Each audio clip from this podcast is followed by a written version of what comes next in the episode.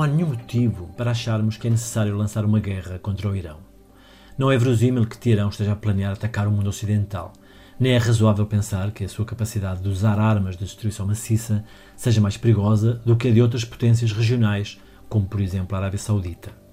A lógica mais elementar devia levar-nos a perguntar por que razão os Estados Unidos apoiam e vendem armas à Arábia Saudita e ameaçam fazer a guerra contra o Irão. Não é preciso ser especialista em política internacional para perceber que isto não faz sentido. Mas Donald Trump já anunciou a sua recandidatura à Casa Branca e as sondagens não lhe são favoráveis. E sabe-se que qualquer presidente americano aumenta o seu nível de aprovação se lançar uma guerra, porque, mediante uma ameaça externa, as pessoas tendem a unir-se em torno do líder. Portanto, Trump vai querer manter o conflito do Irão, pelo menos, como uma possibilidade nos próximos meses.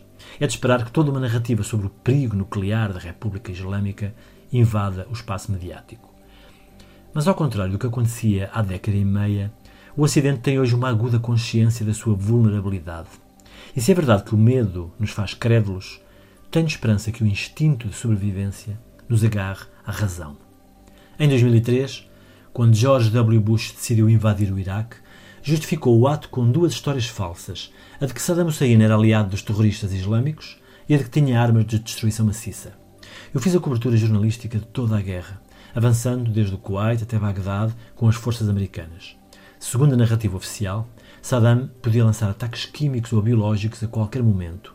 Por isso, todos os militares e também todos os jornalistas que iam com eles estavam apetrechados com sofisticados equipamentos de anti-armas químicas, biológicas e nucleares. Eram aqueles fatos brancos enormes que cobrem uma pessoa dos pés à cabeça, tipo astronauta.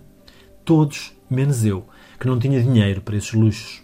De vez em quando, Havia um alarme de ataque químico ou biológico e todos corriam para o centro da base com as suas farpelas anti-armas de destruição maciça.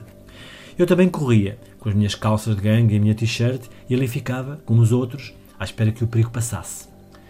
Todos me observavam com muita atenção, não por pena ou solidariedade, mas porque eu era um teste. Se estava vivo, é porque não havia gases mortíferos naquele perímetro. Geralmente são os pássaros que cumprem esta função. Se não caem mortos à nossa volta, é porque o ar está limpo. Ali, no deserto, não havia pássaros, havia eu.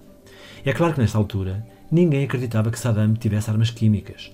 Tal como hoje, não era preciso ser especialista em geopolítica e estratégia. Os militares sabiam que aquilo era propaganda e diziam-no claramente, em off. Mas quando soava o alarme, o medo era mais forte do que a razão. Ninguém ficava de corpinho bem feito.